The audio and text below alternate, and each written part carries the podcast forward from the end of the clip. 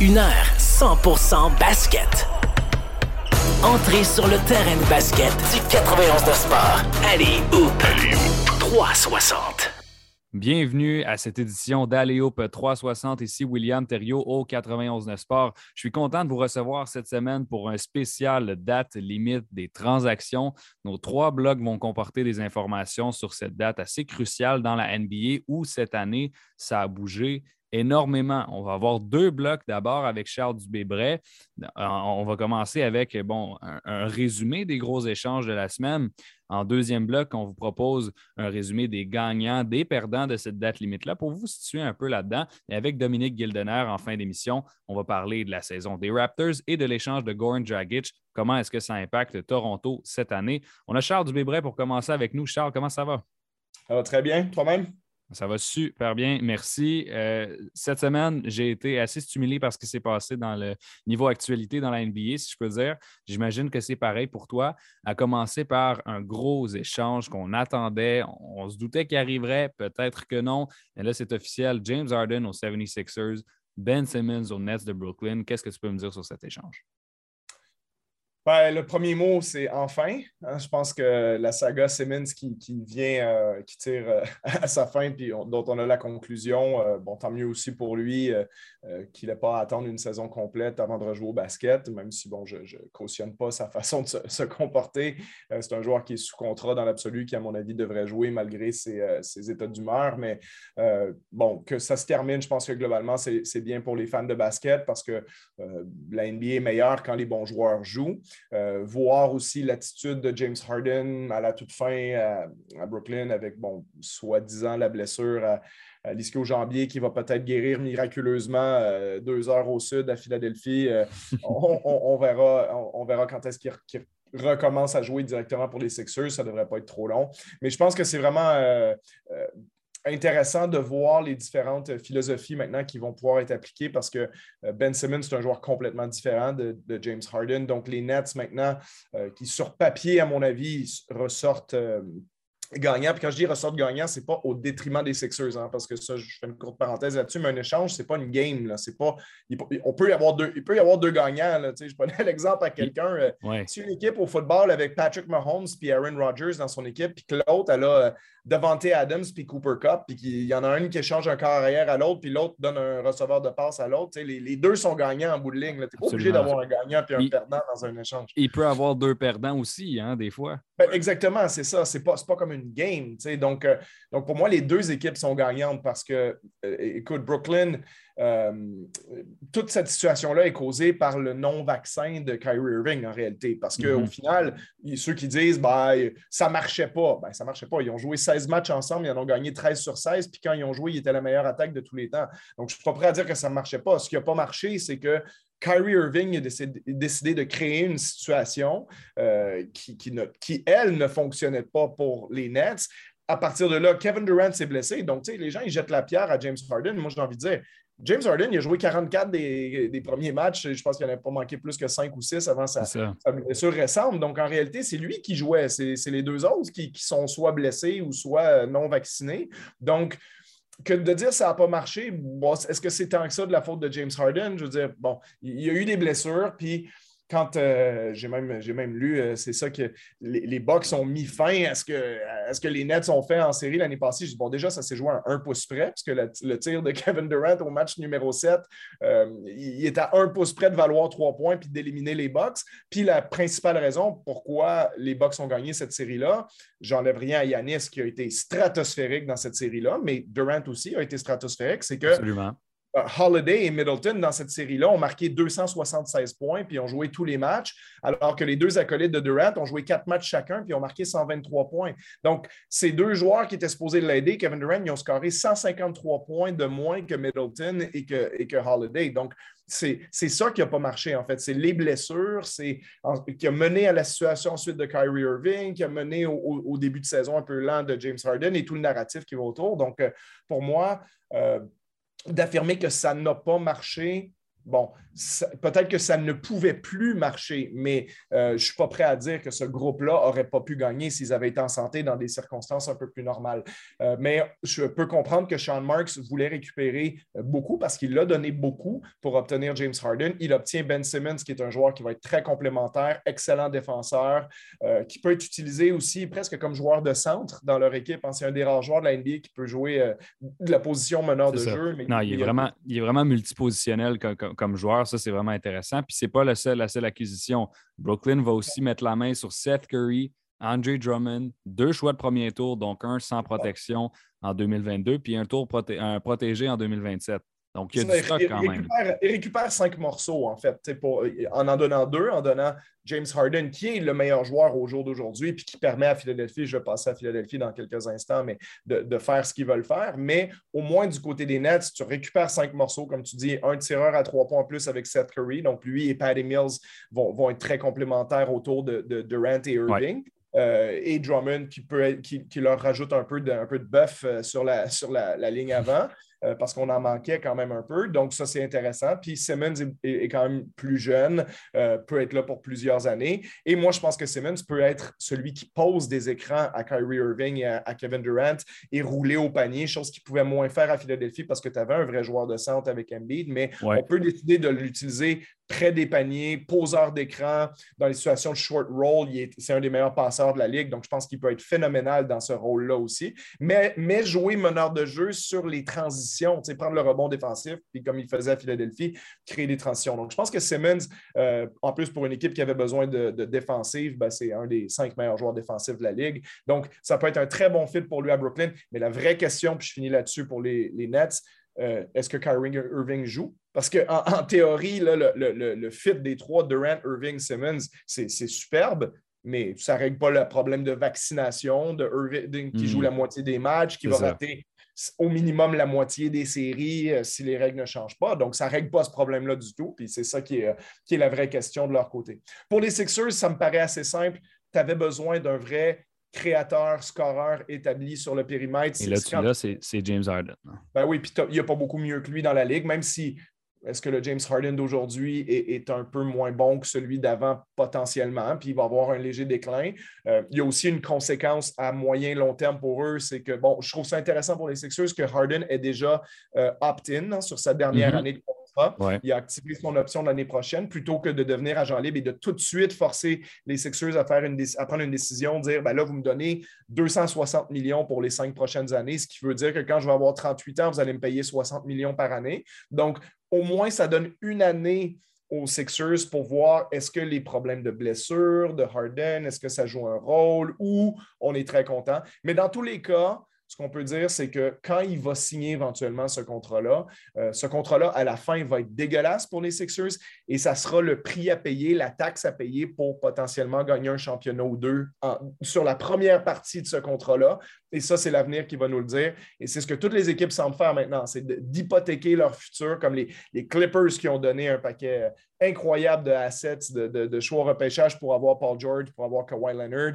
On a fait la même chose à Brooklyn, on fait la même chose avec Philadelphie. Les Lakers l'ont fait avec Anthony Davis, les Bucks l'ont fait avec Drew Holiday. Mais à partir du moment où tu as ton championnat, ça vaut la peine. Donc, je pense que c'est ce que les Sixers font.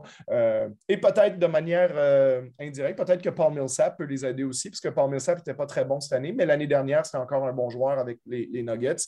Euh, donc, est-ce que ça peut être une pièce de rotation qui vient, en guillemets, remplacer un peu Andre Drummond? Pas, pas tout à fait positionnellement, mais qui leur donne quelques minutes intéressantes. Mais une équipe des Sixers avec Harden, Maxi, Tybull, Tobias Harris, Joel Embiid, Danny Green, Cork Maz, George Niang, Millsap, disons, comme ton top 9.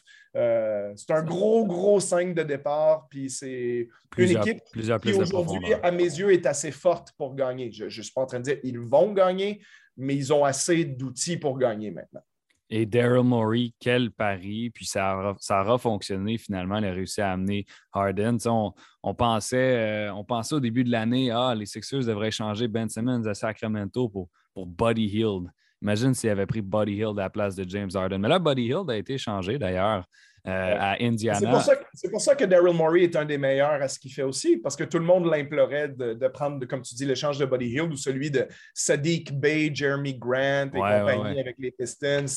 Au, au, final, Daryl Morey, lui, sa ligne était très claire. Il dit Moi, je vais être patient. Puis il y a trois joueurs c'est-à-dire, il y en a plus que trois. Lui, ça me prend un joueur top 25, mais il y en a qui ne seront jamais disponibles. Donc, je pense que lui, on avait identifié trois, on en a déjà parlé Damien Lillard, Bradley Beal, James Harden. Et Beal et Lillard ne sont pas encore disponibles. Ils le seront peut-être cet été, ils le seront peut-être l'année prochaine à la date limite, mais ils ne le sont pas maintenant. Et au vu de la saison d'Embiid, ben, si Harden est disponible maintenant, autant faire l'échange on a ce qu'on veut, on est prêt en, en playoff à compétitionner, surtout dans une conférence de l'Est qui est extrêmement imprévisible. Euh, comme je dis, si j'avais mettre de l'argent, je le mettrais sur Yanis parce que ça me paraît être la valeur la plus sûre, mais c'est pas une certitude que les Bucks vont gagner l'Est. Ça pourrait être le Heat, ça pourrait être les Sixers, ça pourrait être les Nets si, jamais la situation se résout là-bas. Et, pourquoi pas des runs surprises d'équipes qui, sont très hautes en ce moment, comme, les Celtics ou les Raptors. Il n'y a, rien pour moi qui est inenvisageable euh, aujourd'hui dans l'Est. Absolument. Puis si, Charles, si tu le permets, on va, passer à l'échange euh, Kings-Pacers. Euh, Buddy Hill qui prend la route d'Indiana avec Tyrese Halliburton. Et en échange, euh, euh, les, Kings obtiennent de Mantas Sabonis. Les partisans des Kings étaient dévastés de voir Halliburton partir, un joueur de deuxième année qui était très prometteur pour la franchise. Est-ce que ça vaut la peine en retour d'obtenir ce bonus? Ben, moi, ce que j'ai de la difficulté à comprendre de la part des Kings, c'est que, bon, j'enlève rien à Sabonis. Je pense que Sabonis, c'est un joueur sous-estimé. C'est un joueur qui a fait deux matchs des étoiles déjà et qui est encore meilleur cette saison que les deux saisons où, il a fait le match des étoiles, paradoxalement. 25 euh, ans seulement, il est sur un très bon contrat, euh, même pas 20 millions par année en Sabonis. Donc, euh, franchement, d'aller chercher Sabonis en soi, c'est excellent mais de donner la seule pièce que peut-être tu te dis, lui avait une chance d'être une superstar dans quelques années, euh, on ne sait pas. Est-ce qu'il va être euh, un des 15 meilleurs joueurs de la Ligue ou un des 40 meilleurs? Bon, c'est difficile à juger, mais Halliburton, il fait une très, très belle saison cette année. Il lance bien à trois points, il est extrêmement intelligent, il a de la taille sur le périmètre, il est, très, très bon passeur. Euh, il fait une meilleure saison au final que De'Aaron Fox. De'Aaron Fox, lui, il fait une moins bonne saison que l'année dernière. je ne suis pas en train de dire qu'aujourd'hui, pour gagner un match, je prendrais absolument Halliburton sur Fox, mais disons que Halliburton vaut plus cher que, que, que, que De'Aaron Fox. À mon avis, d'ailleurs, parce qu'il est plus jeune. Il est plus jeune aussi, puis ils ont probablement essayé de mettre Fox dans l'échange, puis les Pacers étaient probablement moins intéressés. Donc, de perdre cette pièce-là, qui, alors que c'est un, gros succès au repêchage, et Dieu sait qu'ils sont rares à Sacramento depuis plusieurs années.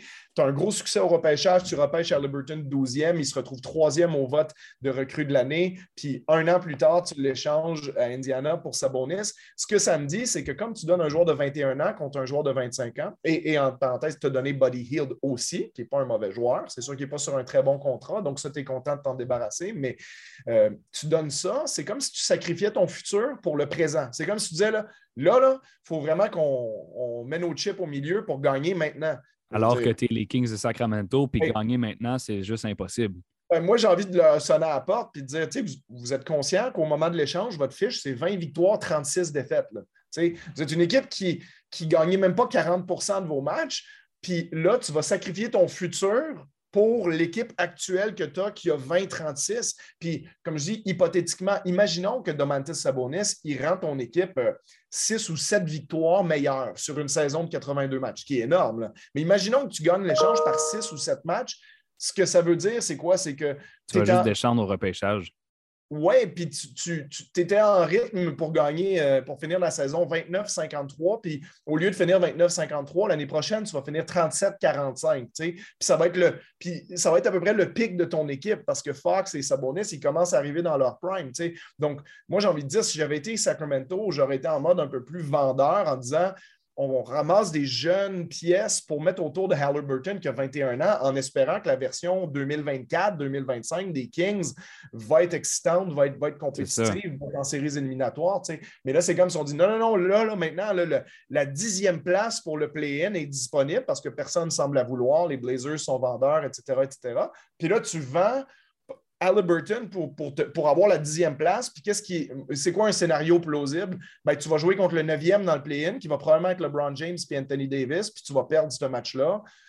donc, puis là, ça, tu vas avoir fait ça pourquoi en réalité? Donc, encore une fois, ce n'est pas une attaque à Sabonis, parce que je pense que Sabonis est très bon, je pense qu'il est sous-évalué, je pense qu'il est sous-apprécié dans la ligue. Donc, d'aller le chercher, oui, mais au prix de donner ta, jeune pièce la plus intéressante. C'est un peu comme si les. Imaginons que les Raptors auraient donné Scotty Barnes pour avoir Domantas Sabonis. Là. Ah, c'est bizarre il serait peut-être meilleur demain matin parce qu'aujourd'hui, Sabonis est probablement un peu meilleur que Scotty Barnes, mais dans cinq ans, ça sera probablement plus vrai. Donc, euh, non, je pense, je ne comprends pas pourquoi, quand tu es Sacramento, tu fais un, move pour le présent plutôt que de miser sur le futur. Mais bon, c'est un peu de la façon que cette équipe-là est gérée depuis plusieurs années par leur propriétaire qui leur met la pression de gagner maintenant aussi. Oui, c'est ça. Puis, si, tu me donnes euh, nos deux dernières minutes, j'aimerais qu'on parle de CJ McCollum. Selon moi, c'est le troisième gros échange de cette date euh, limite des transactions. Euh, shooting guard des Trailblazers de Portland, qui était longtemps un duo avec Damien Lillard, a été changé aux Pelicans de la Nouvelle-Orléans, aux côtés de Larry Ness Jr. et Tony Snell. Et en retour, les Blazers obtiennent pas grand-chose pour ce que CJ McCollum est. Josh Hart, Nickel Alexander Walker, Thomas Sadaransky. Euh, d'ailleurs, ils ont fait d'autres échanges par la suite qui ont fait que ce n'est pas resté comme ça. Euh, qu'est-ce que tu penses globalement de cet échange-là? Ben, c'est la vente de McCollum, hein, comme on, en parlait, les, Blazers qui commencent à vendre à peu près toutes les pièces pour Bon, c'est ce qu'ils disent aujourd'hui, reconstruire autour de Damien Lillard. Euh, ça, c'est ce qu'il faut dire publiquement. On verra cet été si c'est exactement ce qu'ils font ou si Lillard et les Blazers s'entendent pour dire euh, moi aussi, il faut que je m'en aille. Puis pour les Blazers, de dire on, rebâtit à zéro. Euh, Josh Hart, c'est pas un mauvais joueur, par exemple. C'est une, belle pièce à aller chercher. je me serais attendu peut-être à ce qu'Alexander Walker, qui est un jeune joueur, c'est pas encore sûr qu'est-ce qu'il va devenir, mais c'est un joueur qui a un certain potentiel. Peut-être qu'on aurait pu le garder, mais on, a décidé de l'envoyer envoyé à, Utah dans l'échange de, Joe Ingles. Euh, bon, je pense que de toute façon, du côté de, Portland, on va essayer de, perdre le plus possible. Euh, je, pense que c'est un bon échange pour les Pélicans, par contre. Euh, encore une fois, ça dépend de la situation Zion Williamson, qui est quand même un des meilleurs joueurs de l'NBA quand il joue, et le joueur autour duquel on construit. Mais je pense que McCollum est un beau fit autour de lui. Puis disons que on est peut-être un peu plus faible à la position de meneur de jeu avec Devante Graham, mais disons qu'en 2, 3, 4, 5 sur le terrain, en ce moment, tu aurais CJ McCollum, Brandon Ingram, Zion Williamson, puis euh, Jonas Valanciunas. C'est excellent. Oh oui, c'est ça. Là, c'est les Pelicans que moi je, moi, je les avais prédits dans le play-in en début de saison, mais c'est parce que je ne pensais pas que Zion allait manquer plus que. À ce moment-là, Zion disait qu'elle allait commencer la saison à temps. Donc, je les voyais là. C'est sûr que sans Zion, ils sont beaucoup moins forts que ça. Mais euh, oui, les, les, les, Pelicans en santé, avec un Zion en santé, ce qui reste très hypothétique, reviendrait euh, dans la discussion du top 10, puis pourrait même année après année grimper puis viser le top 6, être en, playoff euh, carrément, parce que là, tu commences à avoir pas mal de talent là-bas. L'équipe qui a gagné cet échange-là, pour moi, c'est les Pélicans. Absolument. Donc, je, suis complètement d'accord avec toi. Euh, les Pelicans qui, remportent cet échange-là. D'ailleurs, après la pause, on va discuter des gagnants, des perdants de, cette date limite des transactions. Évidemment, on n'a pas eu le temps de parler de chacune d'entre elles. On vous invite à aller visiter le aleop360.com. On a un texte qui s'appelle tous les échanges de la, date butoir en un endroit. Donc, ça le dit. Vous pouvez aller consulter ça. Vous allez avoir un résumé complet de ce qui s'est passé cette semaine dans la NBA. Et on, on revient après la pause avec Charles Dubébret, encore une fois, gagnant-perdant de la date limite. Une heure 100% basket. Entrez sur le terrain de basket du 91 de sport. Allez, hoop. Allez, 360. De retour à Aléoupe 360 sur les ondes du 91.9 Sport. Vous êtes toujours à l'écoute euh, de l'émission de votre rendez-vous euh, basket euh, au 91.9 avec William Thériault. On est encore avec Charles Dubébret. Maintenant, on va se pencher sur un autre aspect de la date limite des transactions. Quelles équipes ont gagné et quelles équipes n'ont pas gagné, ont perdu complètement? Donc, Charles, on a établi une liste là, sur le site Aléoupe 360 et je vais te suggérer les équipes. Tu me dis si tu es d'accord ou non et euh, on, va pouvoir euh, discuter à partir de ça. Donc, euh, si je me penche du côté des gagnants, en commençant, on n'a pas discuté d'eux dans, dans, le précédent bloc, mais les Celtics de Boston. Oui, j'aime ce que les Celtics ont fait parce qu'on on parle des fois qui sont les joueurs sous-estimés de la NBA ou un peu moins connus, des fois parce que ils sont moins spectaculaires ou ils jouent dans des marchés moins importants. Ben, il y en a un qui combine, qui combinait à tout le moins ces, deux caractéristiques-là, c'est Derek White. moi, j'ai eu l'occasion de côtoyer Derek mon dernier été où j'ai été entraîneur invité par les Spurs de San Antonio à la Summer League. C'était l'année où on avait repêché Derek White, justement. c'est un joueur qui était déjà très mature, mais qui était plus vieux que les autres aussi quand il a été repêché. Donc, c'est un peu le, défaut de Derek White, c'est que ça fait pas si longtemps que ça qu'il est dans la Ligue. Je pense qu'il a 28 ans aujourd'hui, alors que tu te il doit en avoir 24, 25. Euh, mais Derek White, c'est un joueur euh, qui t'aide vraiment à gagner. C'est un, solide joueur titulaire NBA maintenant. Euh, puis parce qu'il joue à San Antonio, il joue à San Antonio dans des années où San Antonio n'est pas au devant de la scène comme quand Duncan, Parker et compagnie jouaient là-bas, on l'oublie. Mais bon, c'est un joueur à peu près à 15 points de moyenne dans cette saison, 14,4 à San Antonio. L'année dernière, il était à 15,4 avant sa blessure. c'est un gars qui est capable de passer le ballon, 5,5 passes cette saison est capable d'avoir un impact au rebond, qui a, de la une belle taille comme joueur de périmètre, 6 pieds 4 euh, pour jouer les positions meneur de jeu, qui joue les deux positions en fait dans le backcourt, lui. Hein. Il joue meneur de jeu puis il joue arrière. Euh, donc, quand même, les, Spurs qui sont allés chercher avec le 29e choix au repêchage cette année-là, euh, ça a été une très, très belle trouvaille. c'est un joueur qui peut lancer à trois points, qui peut attaquer le panier, qui peut faire un petit peu de tout. Donc, sans être spectaculaire, c'est un joueur d'impact positif pour les Celtics qui euh, ont donné quand même plusieurs pièces. Ils ont donné Josh Richardson, ils ont donné Romeo Langford, puis deux choix, ben, un choix repêchage, puis une possibilité d'interchanger de, quelque chose. On a aussi échangé Dennis Schroeder, qui, bon, qui, est Dennis Schroeder, c'est-à-dire c'est pas. Euh, euh, il y a ses défauts, Dennis Schroeder, mais il fait ce qu'il fait bien. C'est un peu comme Jordan Clarkson à, Utah, peut-être à moindre mesure, mais c'est un scoreur, c'est pas nécessairement un créateur pour les autres, c'est pas un défenseur, mais il peut mettre des points quand tu as besoin. Il le faisait pour les Celtics de manière assez correcte, euh, mais il était en fin de contrat, donc on l'aurait probablement perdu cet été. De toute façon, on n'aurait pas pu lui offrir autant que, d'autres équipes, euh, vu les machinations des, salaires NBA, comment ça fonctionne. Donc, on, récupère Daniel Tice, qui est un ancien Celtic, qui avait eu du succès avec les Celtics, qui n'a jamais en fait été aussi bon ailleurs qu'il l'a été quand il était euh, à Boston. Euh, d'ailleurs, lui-même l'a mis sur les réseaux sociaux, là, I'm returning home. Donc, on sent que pour lui, Boston, c'était chez lui, puis il est aimé par les partisans là-bas. Donc, on récupère de la profondeur à l'intérieur euh, parce qu'on a déjà Al Horford et, Robert Williams, qui est un jeune prometteur aussi à cette position-là, qui est déjà efficace. Donc là, on a une belle rotation à l'intérieur avec Daniel Tice, qui pour moi, comme, euh, troisième joueur intérieur d'une équipe, a un très bon niveau, peut s'écarter aussi, peut lancer à trois points. Donc, ça, c'est intéressant. Euh, on perd Schroeder et Richardson sur le périmètre, oui, mais on gagne Derek White, qui est meilleur que ces deux gars-là. Euh, Derek White, pour moi, c'est même un candidat à être titulaire pour cette équipe-là, qui peut, dans les matchs où Marcus Smart est moins bon offensivement, euh, on sait que Smart, c'est un spécialiste défensif qui, offensivement, est, inconstant. Tout le moins, des fois, il est excellent, puis des fois, il est catastrophique, ce qui fait que la moyenne, c'est qu'il est moyen, en fait, en attaque. White, est un upgrade, puis c'est un joueur, à mon avis, un peu plus intelligent aussi offensivement, un peu plus euh, constant. Puis je regardais hier le match des Celtics contre euh, Denver, euh, qu'on a gagné à domicile. Puis tout de suite, Derek White a eu un impact immédiat à son premier match. puis il semblé être très apprécié de la foule. Puis je ne serais pas surpris que ça soit vraiment une, belle pièce complémentaire. Et, courte parenthèse là-dessus. Donc oui, je trouve que c'est un des gagnants, les, les, Celtics.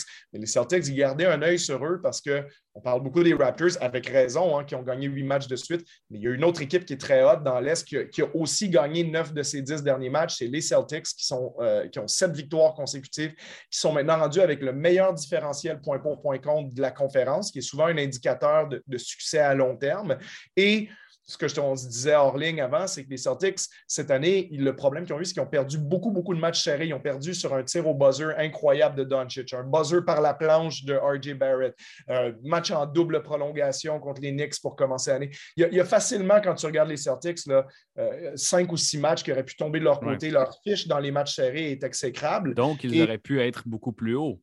Avec, moi, j'ai regardé beaucoup de ces matchs-là pour être franc avec toi, puis il y, en a facilement quatre ou cinq qui auraient pu tomber de leur bord, juste comme ça. Puis s'il y avait cinq victoires de plus, les Celtics, c'est sûr que c'est un gros si, mais ça aurait très bien pu arriver. Il y aurait la meilleure fiche de la conférence de l'Est en ce moment. Donc, faut pas, euh, comme on dit en anglais, don't sleep on the Celtics. les Celtics, je ne suis pas en train de te dire, je les pense plus fort que les autres, mais il ne faut pas se surprendre si jamais les, Celtics finissent quatrième ou cinquième Il faut, les surveiller, c'est ça qu'on dit finalement. Charles, si, tu le permets, je te propose un gagnant et un perdant en même temps parce qu'ils ont fait un échange ensemble. Du côté des gagnants, Clippers de Los Angeles avec Norman Powell, Robert Covington. Les perdants, les Blazers d'un autre côté qui ont aussi perdu McCollum et, euh, et compagnie dans un autre échange.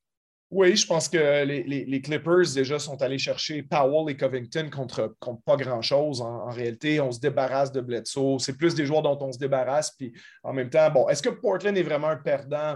Euh, ben, en termes de talent, ils allaient en être un, mais c'est une équipe qui essayait de, vider son équipe. C'est presque volontaire de leur part. C'est se tirer dans le pied maintenant pour essayer d'envisager un meilleur futur, de se créer. Je pense qu'ils ont 60 millions de, places dans le cap salarial pour cet été. Euh, pas parce qu'ils vont nécessairement tirer des agents libres, parce que Portland, c'est pas si sexy que ça pour les, agents libres de la NBA, mais euh, d'être sous le cap, ça te permet de faire des échanges qui ne sont pas équivalents en termes de salaire. Hein. C'est ce que des fois les gens ne savent pas, mais la règle du 125% des salaires qui doivent être équivalents à 25% euh, près dans un échange et ne s'applique pas aux équipes qui sont sous le cap. Donc, euh, tu pourrais dans ce cas-là échanger euh, un joueur repêchage contre un joueur à 25 millions, par exemple. Ça, tu peux le faire si tu es, les, si les Blazers. Si tu as de la place, c'est ça. Si tu as de la, place, financièrement. Moi, ce, qui, ce que j'ai trouvé étrange, c'est de volontairement vendre tes bons joueurs pour des, plus jeunes ou des, joueurs tout simplement qui, sont, qui ont moins de talent puis d'aller chercher Joe Ingles par la suite, qui est un joueur qui, bon, qui performe bien. Pourquoi est-ce qu'on va chercher Joe Ingles si on veut parce que, perdre? Parce que, parce, que parce que Joe Ingles est blessé, il ne jouera jamais un match pour les Blazers. Son ah. contrat se termine le 30 juin, puis il s'est euh, fait les ligaments croisés du genou. Donc, en réalité, même la question, euh, même euh, ben, rigolote, c'est que est-ce que, est que Joe Ingles doit se déplacer à Portland parce que de toute façon, il ne jouera pas pour eux. Son contrat va être fini avant qu'il puisse rejouer au basket. Donc, puis même si j'avais une petite prédiction à, à Saint-Pierre à faire aujourd'hui, je serais vraiment pas surpris que Joe Ingles re-signe avec le Jazz de Utah cet été. Euh, euh, c'est la seule franchise NBA pratiquement qu'il a connue où il est là depuis huit ans, euh, où il a peut-être joué quelques matchs pour les Clippers avant ça, si ma mémoire est bonne. Mais en tout cas, bref, c'est un, un, joueur du jazz qui fit la culture du jazz. Il est adoré là-bas. Je pense que lui, il ne veut pas jouer ailleurs non plus. Mais en même temps, s'il est pour pas jouer cette année, autant récupérer Nikhil Alexander Walker contre lui, puis Juancho Hernan Gomez, puis le re-signer comme agent libre pour moins cher après. Donc, je ne serais vraiment pas surpris qu'on voit ça arriver. Donc, c'est ça le, truc dans l'échange. Les Blazers ont récupéré Elijah Hughes puis un, choix de deuxième ronde là-dedans. La seule chose que j'aime pas des Blazers, c'est que je trouve qu'à travers tout ça, il n'y a pas beaucoup de choix au repêchage qui ont été récupérés. Je pense qu'on aurait pu faire mieux, où il y a des choix de deuxième ronde. c'est comme dans l'échange, tu donnes Powell et Covington, il n'y a même pas un choix de première ronde qui revient vers toi. Euh, Powell, c'est le 32e meilleur marqueur de la NBA cette saison, c'était ça quand j'ai regardé il y a quelques jours. Tu te dis, ben, OK, Powell, euh, il est 18-19 points par match. Tu ne peux pas avoir un, choix de première ronde des Clippers, sachant qu'un choix de première ronde des Clippers, c'est quoi? Cette année, c'est pas si pire parce que les Clippers ne sont pas très bons, donc c'est peut-être le 15e choix ou à peu près, mais l'année prochaine, mettons, avec Kawhi Leonard, un choix de première ronde en 2023 des Clippers, c'est le 25e choix à peu près, quelque chose comme ça. Fait je trouve ça dommage pour les Blazers de ne pas avoir récupéré plus de, capital euh, repêchage que ce qu'ils ont fait. Du côté des gagnants maintenant, donc on, ça c'est fait pour les Clippers, euh, ça c'est fait pour les, Blazers aussi. J'aurais les Cavaliers de Cleveland qui sont allés chercher Karis Levert contre un Ricky Rubio qui était blessé. Donc on s'ajoute de l'aide immédiate.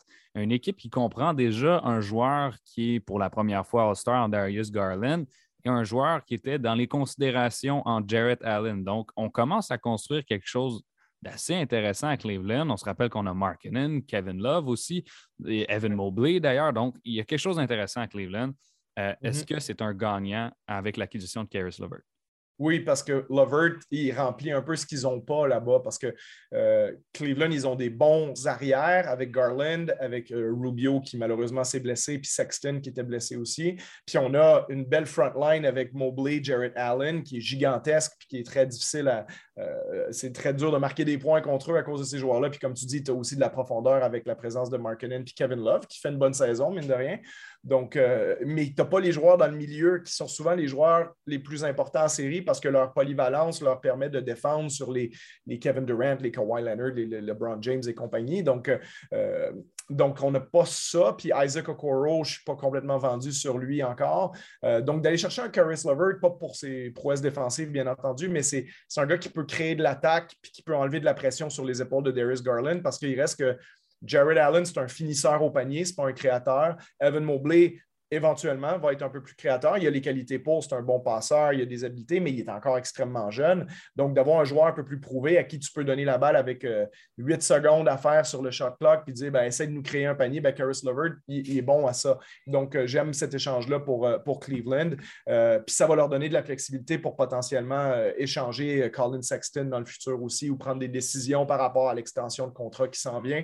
Parce que pour beaucoup de gens dans l'NBA, oui, Colin Sexton, il a fait 24 points de moyenne l'année passée euh, il ne faut pas non plus sous-estimer ça, mais il y en a qui disent qu'il y a beaucoup de calories vides là-dedans, puis que ça serait plus un profil euh, Jordan Clarkson, que la, meilleure spécialité de Colin Sexton, ce serait peut-être d'être le sixième homme qui sort du banc, puis qui, qui gagne sixième homme de l'année en scorant 20 points par match en sortie de banc. Ouais. Euh, un peu comme ce que Tyler Hero fait cette année. Oui, c'est ça. Hero, lui, il est plus jeune quand même, puis un peu plus de qualité, je dirais, de passeur, de créateur. Sexton, c'est que c'est un, c'est comme un peu un, shooting guard dans le corps d'un point guard. Il n'y a pas beaucoup de taille, il n'est pas très créateur pour les autres. Par contre, il y a une vraie habileté à marquer des points, euh, puis il n'est pas bon défensivement. Fait que souvent, ces joueurs-là sont quand tu veux construire une équipe puissante, ils deviennent une faiblesse à cause de leur manque de créativité puis leur manque de défense. C'était le cas de Jordan Clarkson, là où il était avant. Par contre, quand tu trouves la bonne équipe et le bon rôle pour ces joueurs-là, euh, pense à Jamal Crawford dans le temps avec les Clippers, euh, pense à Lou Williams, qui est un joueur comme ça aussi. Je veux dire, ces joueurs-là, en anglais, on dit uh, he's a bucket. C'est un, panier sur patte. il, peut, il peut marquer un panier à n'importe quel moment. C'est des gars qui rentrent puis qui donnent du rythme à la rencontre en sortie de banc. C'est un gars que si il est sur ta deuxième unité, ça va être un, avantage assez considérable pour ton équipe parce que tu peux le retirer dès que tu vois qu'il commence à, se fatiguer après 5-6 minutes. Tu peux le sortir parce que ben, il ne deviendra pas une lacune défensive. ça, c'est intéressant. Si je passe du côté des perdants maintenant, j'ai deux équipes qui le seraient euh, pour leur inactivité. Donc, je parle des Lakers de Los Angeles, Knicks de New York. Il y avait plusieurs joueurs qui étaient, euh, qui étaient à l'intérieur de rumeurs de transactions. Il n'y a personne qui a bougé à New York ou Los Angeles. Est-ce que tu es d'accord avec le fait qu'on dit que c'est des perdants de la date limite? D'une certaine façon, oui. Euh, du côté des Lakers, on est tellement handicapé par le fait qu'on n'a pas grand-chose à échanger. C'est toujours facile dans la NBA de dire euh, Hey, Russell Westbrook, ça ne marche pas, échange-le. Oui, c'est ça. Qui veut son contrat de quoi, 44 millions par année puis 47 euh, l'année prochaine?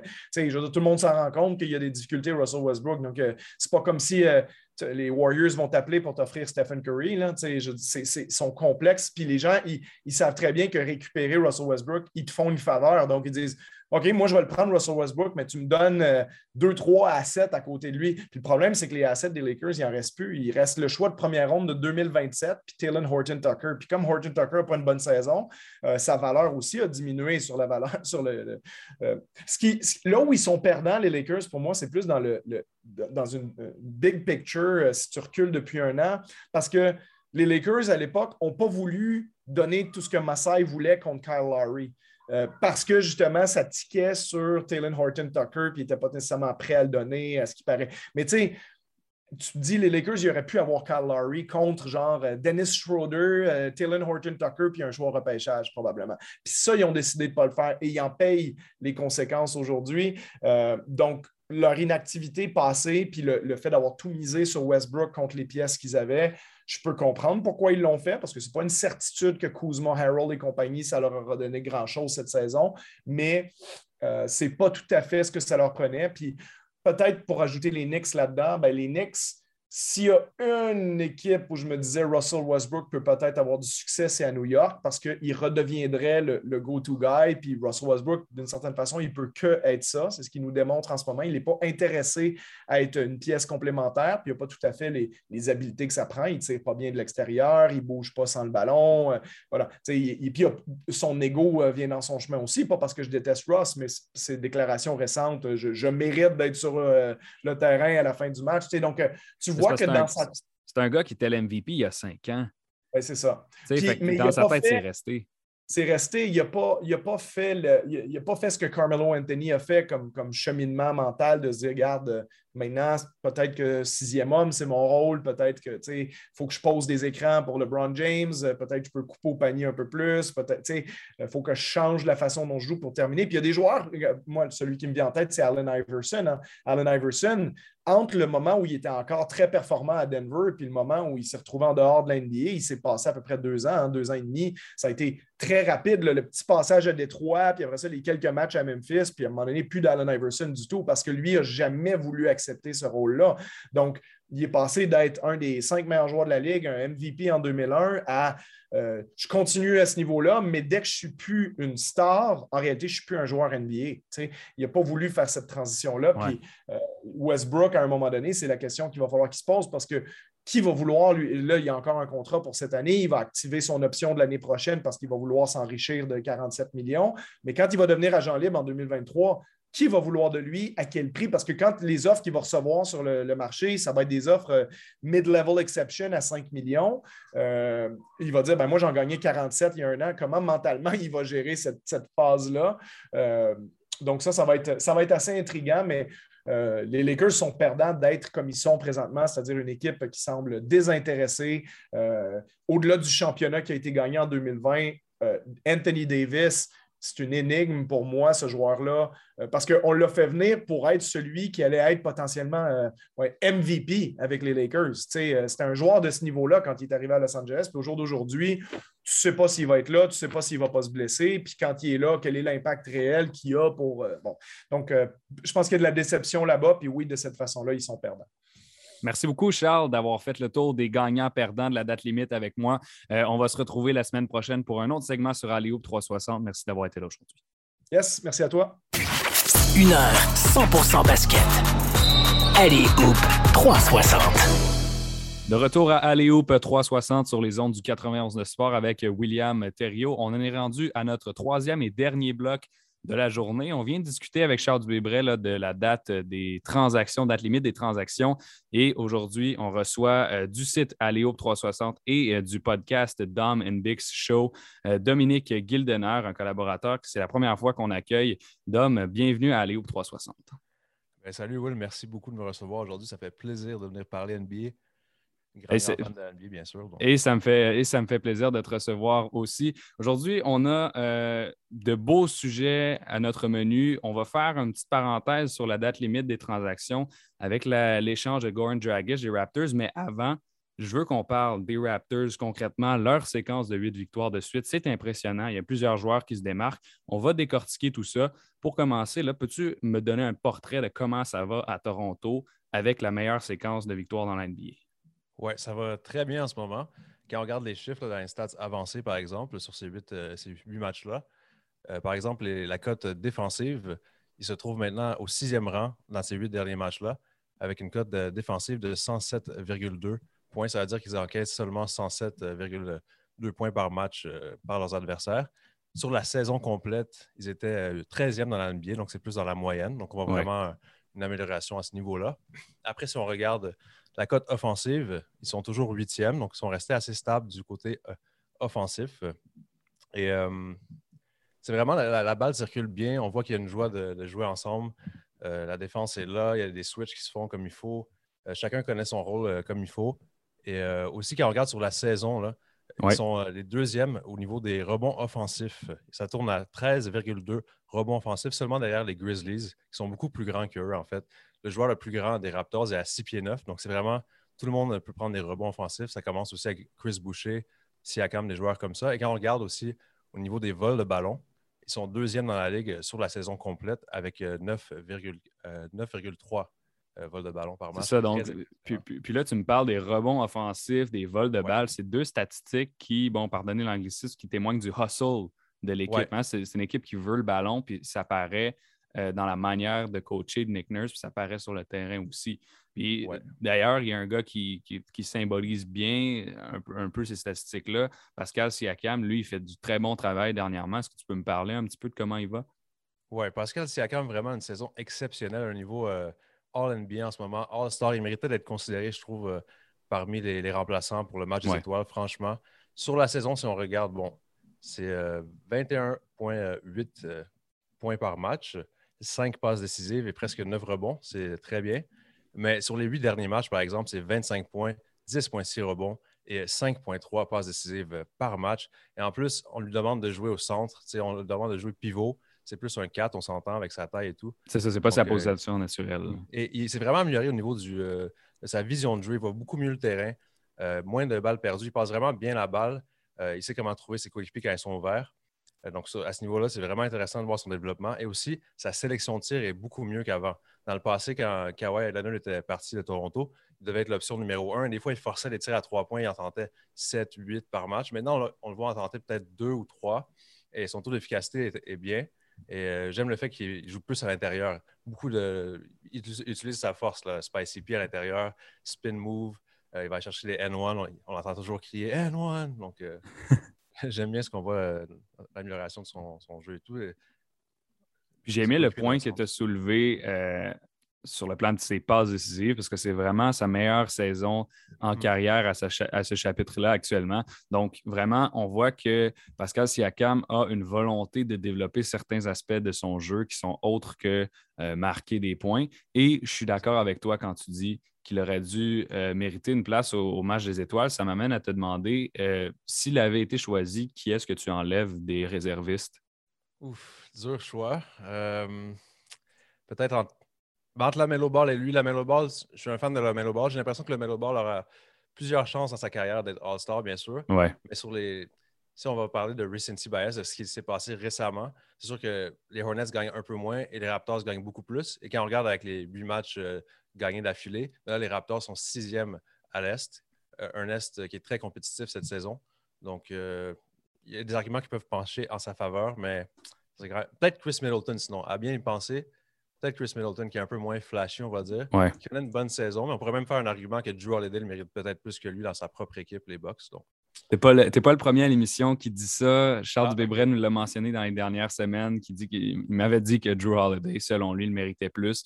Donc, mm. ça semble revenir parmi les analystes. Bon, malheureusement, c'est Middleton qui est là, puis on ne peut rien y changer. Puis pour revenir aussi, là, juste pour donner la statistique exacte, tu as dit tantôt que euh, Siakam euh, prenait des meilleurs tirs, euh, c'est-à-dire qu'il tirait plus à trois points avant. En 2020, c'est 33% de ses tirs qui venaient de la ligne à trois points. Cette année, c'est 18% seulement. Donc, une baisse de 15% quand même de tirs à trois points. Il va plus à l'intérieur. C'est intéressant de voir ça de la part de Pascal Siakam. Tournons-nous maintenant vers Gary Trent Jr., un match de 42 points récemment.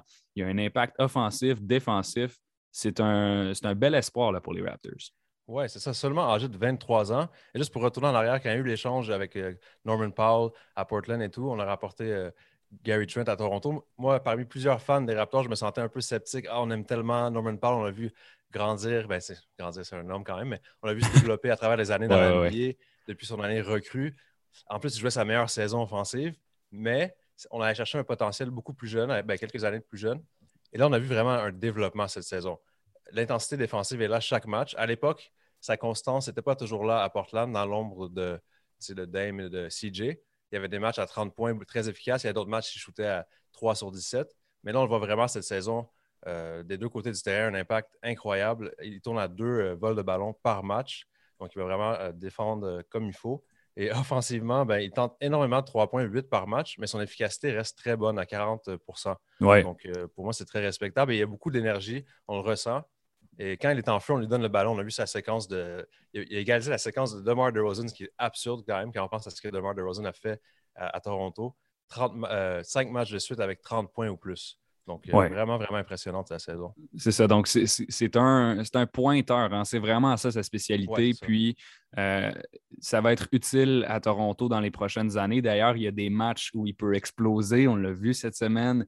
Euh, et puis, comme tu le disais, sa spécialisation aux trois points là, est assez intéressante aussi. Puis, euh, je ne sais pas si tu as mentionné ces vols de balles. Ou, euh... deux par match. Oui, c'est ça, deux par match. Donc, je voulais juste m'assurer qu'on en parle parce que sérieusement, là, ça vaut la peine aussi de regarder. Dans son match de 42 points, il y a eu cinq vols de ballon. Si on se tourne, euh, maintenant, on peut aller vers Fred Van Vliet. Je veux, je veux qu'on en glisse un mot aussi. Première sélection match des étoiles cette année, après avoir été non repêché en 2016. Mm. Ben oui. Qu'est-ce qui se passe avec Fred? On aime ça cette saison. Ah, on est vraiment content qu'il ait pu euh, être All-Star. Les, entraîneurs-chefs ont vraiment euh, respecté sa saison. Ils connaissent bien le basket. Merci à eux. Euh, et finalement, c'est ça, c'est vraiment le, réel leader du club. Freddy All-Star, comme le surnomme Matt Devlin, l'annonceur des matchs à TSN et Sportsnet des Raptors. Et par son attitude, il est toujours calme et serein sur le terrain. Peu importe si l'équipe mène ou tire de l'arrière. On dirait qu'il a pris ça un peu de Kawhi aussi à l'époque dans les playoffs. Pas trop de perte de balles. Un point de garde qui est juste. Des fois, quand lui est en free, il prend beaucoup de tirs et quand il sent qu'on a besoin de lui offensivement, il va vraiment attaquer. Mais il est prêt à donner la balle aux joueurs en feu comme récemment Gary Trent Jr. Des fois, c'est Siakam. Je trouve que c'est l'équipe au complet. Il n'y a pas de joueurs euh, qui essaient d'avoir les statistiques individuelles et de se dépasser eux-mêmes. Ils veulent vraiment aider leurs coéquipiers à, bien jouer.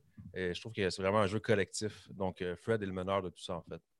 Puis la preuve de ce jeu collectif-là, c'est qu'à Toronto, il y a 15, euh, il, y a, pardon, il y a 5 gars qui ont au moins 15 points par match. Donc, ça, c'est hmm. vraiment intéressant. Bon, je dis au moins, mais Scotty Barnes est à 14,7, mais on va le compter dans, la, statistique. Là. on a Van Vliet, Siakam, Trent Jr., Ananobi, Barnes. Donc, il y a vraiment un noyau collectif qui est intéressant que pas toutes les équipes peuvent euh, se vanter d'avoir non plus. Donc, ça, je trouve que c'est un élément intéressant pour les Raptors de Toronto. Euh, ailleurs de ce noyau-là, il y a Chris Boucher, notre Montréalais, qui, lui, accepte son rôle en sortie, en sortie de banc. Oui, c'est ça. Il accepte très bien son rôle. Au début de la saison, on voyait des fois qu'il essayait trop d'en faire parce que dans la saison à pas, il y avait un rôle un peu plus prononcé avec des blessés, des histoires de COVID et tout. Donc, euh, il y avait plus de tirs. Là, au début de la saison, il y avait moins de minutes. On dirait qu'il essayait trop d'en faire dans ces peu de minutes pour prouver ah, je, vois, encore euh, ce que je valais la saison dernière. Des fois, il tentait trop de tirs à trois points aussi. Il, vivait trop au large. Euh, là, en ce moment, on le voit, il prend deux, trois tirs à trois points, des fois quatre mais il réussit quand même très bien. Et on le voit surtout aller prendre des rebonds offensifs, contrer des tirs, marquer près du panier. Euh, donc, il reste efficace et vraiment, euh, comme on dirait en anglais, un hustle player. L'autre fois, on l'a vu aller sur le banc. Il était très fatigué, il est tombé sur le banc, il était épuisé. Il y avait une séquence à la télé, on a vu ça. Donc, il donne tout sur le terrain c'est vraiment, ça anime le reste de l'équipe, je pense, son énergie sur le terrain. Non, je suis complètement d'accord avec toi. Puis moi, je me dis, s'il est capable euh, d'utiliser, de, reconnaître justement sa valeur au sein de l'équipe, ben il va être capable de, lui être utile davantage que s'il essayait d'occuper un rôle qui était plus, plus grand que, ses capacités. C'est ça. Recrue maintenant, small forward, Scotty Barnes. Lui, on, le considère, bon, peut-être moins maintenant avec Cunningham et Mobley, mais il est, il est dans la discussion peut-être pour une place au All-Rookie Team, mm-hmm. l'équipe des recrues, et il fait une très bonne saison. Ben oui, excellente saison. Euh, on ne regrette pas le choix de Massa. Au début, euh, choqué un peu les, gens, les fans, les experts. Tout le monde pensait le consensus c'était Jalen Suggs. Finalement, on a Scotty Barnes qui débarque à Toronto, rentre directement dans le cadre de ce que Massa et Nick Nurse tentent de faire. Euh, un joueur très, très polyvalent sur le terrain, peut passer, euh, peut défendre très bien, bien sûr. Euh, peut même tirer. Il y a quelques matchs où il a très bien tiré les, tirs profonds. Il a réussi quelques matchs à 4, je pense 4 ou 5 3 points réussis. mais en général, c'est ça, il peut marquer près du panier, des hook shots et tout. Son énergie est vraiment contagieuse des deux côtés du terrain. Il est très jeune, il fait encore quelques petites erreurs, mais en général, c'est très prometteur comme talent. Donc, on ne peut pas se plaindre. Et un, truc que j'aimerais mentionner, il est très clutch. Il y a deux matchs pendant la séquence victorieuse. Euh, il a aidé l'équipe à se rendre en prolongation. C'est vrai. Une fois, une fois contre Miami, deux lancers francs. Euh, s'il ratait un des lancers francs, le match était sûrement fini. Donc, euh, ça, c'est énorme. Et après un autre match contre les Bulls pour aller en prolongation, un putback, parce que Fred Van Vliet voulait prendre le tir gagnant. il pensait qu'il y avait une faute, il n'y avait pas de faute, mais Scotty Barnes était là près du panier. Rebond offensif, putback, overtime, et on connaît le reste victoire des Raptors, bien sûr. Euh, Absolument. Donc, euh, qui poursuit leur séquence victorieuse. Scotty Barnes, on le rappelle, il n'a seulement 20 ans, près de 15 points, 8 rebonds de moyenne. Donc, ça promet pour les années à venir. Et un gars qui a euh, la même position que lui, quelques années de plus, OJ Aninobi, est-ce que tu peux nous en glisser un mot? Et après ça, on va passer à la transaction de Dragic. Oui, tout à fait. Oui, OG, il y a certains matchs, il explose offensivement. Quand les joueurs, euh, ses coéquipiers voient ça, ils lui donnent le ballon et tout. Mais aussi d'autres matchs où il va sacrifier un peu son apport offensif. Il n'a pas peur de faire ça. Euh, mais on voit une progression vraiment chez lui, une progression marquée. C'est un joueur euh, plus complet. Il, est devenu un meilleur passeur. il y a plus de façons de marquer pour lui maintenant. Il fait ses petits mid-range. Des fois, il va, dans le paint. il fait un peu de tout sur le terrain. Et c'est toujours une présence défensive remarquable avant tout. C'est vraiment une superstar défensive, si on veut. Euh, donc, j'aime qu'il est prêt à prendre son rôle, un peu comme Chris Boucher, mais lui, il a quand même une moyenne de 18 points par match, donc c'est pas Absolument. Mais quand, il doit sacrifier un certain soir, on ne dirait pas qu'il se plaint ou que ça lui dérange, ça n'affecte pas son jeu de l'autre côté du terrain. Donc, euh, ça, j'aime beaucoup ça. Absolument. C'est la capacité là, de, de se retirer quand c'est nécessaire pour l'équipe. Date limite des transactions maintenant du côté de Toronto, on en a fait une. On s'est débarrassé du gros contrat de Goran Dragic en cédant un choix de premier tour aux Spurs de San Antonio. Et en retour, on obtient Thaddeus Young. Qu'est-ce que tu penses de cette transaction-là, Dominique? Oui, ben, Dragic était temps qu'il parte. Euh, on l'a récupéré dans l'échange avec euh, Larry et tout, avec euh, Achua. Il avait seulement apparu dans cinq matchs. C'était décevant. Ça ne fitait pas trop avec l'équipe. C'est pas intégré. Après, il était au fond du banc. Il a décidé de ne pas rester. Il y a eu des problèmes personnels. On ne va pas juger là-dessus et euh, faire des polémiques là-dessus. Mais bon, après, on l'a aperçu à Miami récemment. Il, était à un match du Heat. Après, dans, dans une salle d'entraînement du Heat. Donc, il y avait beaucoup de rumeurs. On savait qu'elle était changée. C'est un contrat de 19 millions qui expire cet été. Donc, c'était important de l'échanger. Donc, oui, on a sacrifié euh, dans l'échange un choix de premier tour, mais les Spurs nous font un, nous font un peu une faveur aux Raptors parce qu'après ça, ils vont buy out, dans le fond, racheter le contrat euh, de Dragic. Donc, euh, des fois, il faut faire des sacrifices comme ça. Et de l'autre côté, on récupère Drew Eubanks qu'on a directement coupé et ça libère une place dans l'effectif. Et il y a une différence de 5 millions, 14 millions par saison pour Thalies Young, dont son contrat expire aussi on pourra peut-être négocier un nouveau contrat avec lui cet été euh, du côté de Bobby Webster, le, DG. Et du, genre euh, minimum pour les vétérans, quelque chose comme ça. C'est ça. Ça pourrait être plus intéressant. Euh, mais c'est ça. Donc, ça libère une place en effectif et il y a le marché des buyouts bientôt là, qui va être ouvert. Donc, les Raptors auront quand même, avec la différence de contrat de 5 millions entre les deux joueurs, auront de l'argent à dépenser pour aller chercher un quart de plus à ajouter dans cet effectif. Euh, donc, ça, c'est intéressant à ce niveau-là. Si on regarde après les joueurs, bon, Dragic, il ne jouait pas, donc c'est vraiment bon d'ajouter un joueur.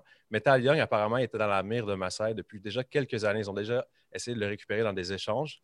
Euh, et ça ajoute une autre pièce à la rotation, souvent limitée de Nick Nurse. Euh, et entre vraiment dans le cadre de ce que Nick Nurse veut faire offensivement et défensivement. Il ne faut pas regarder ses stats sur la saison avec San Antonio parce qu'il joue beaucoup moins de minutes. Parce que Pop, il voulait vraiment développer ses jeunes joueurs et il l'a mis au fond du banc finalement.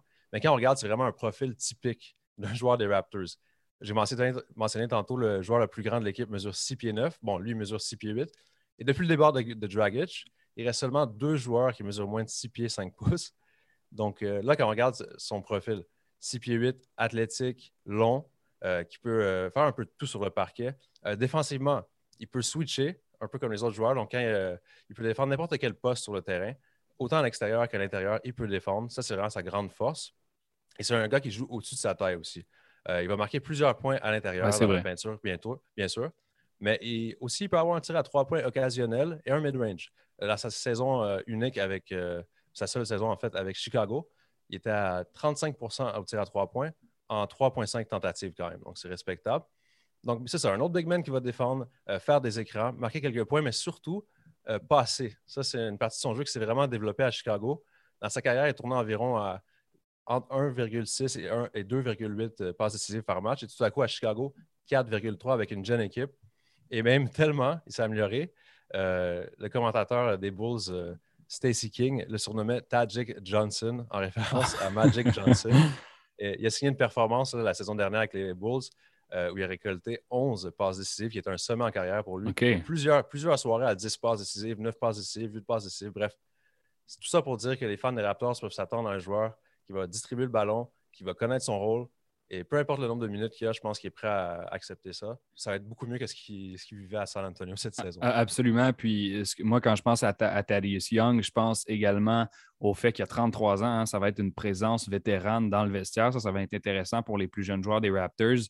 Et euh, c'est aussi un gars, même s'il n'a pas joué beaucoup cette saison, tu regardes ses statistiques avancées, c'est une cote offensive au-dessus de la moyenne et une cote défensive inférieure à la moyenne. Mais on se rappelle que quand tu es inférieur dans la cote défensive, c'est bon parce que c'est le nombre de points que tu laisses passer. Donc, Dominique Goldener, c'est tout le temps qu'on avait aujourd'hui, mais merci beaucoup d'être venu nous voir à Alléop 360. Ça a été super intéressant. Merci beaucoup à toi, Will. À bientôt. Donc, c'est ce qui complète notre émission hebdomadaire d'Aléoupe 360 avec William Thériault sur les ondes du 91 Sport. On a entendu Charles Dubébret sur la date limite des transactions et Dominique Gildener sur la saison des Raptors. Merci beaucoup et on se retrouve la semaine prochaine pour une autre édition d'Aléoupe 360. Un show de radio qui atteint le panier à chaque semaine. Aléoupe 360. 91 9. 91 9.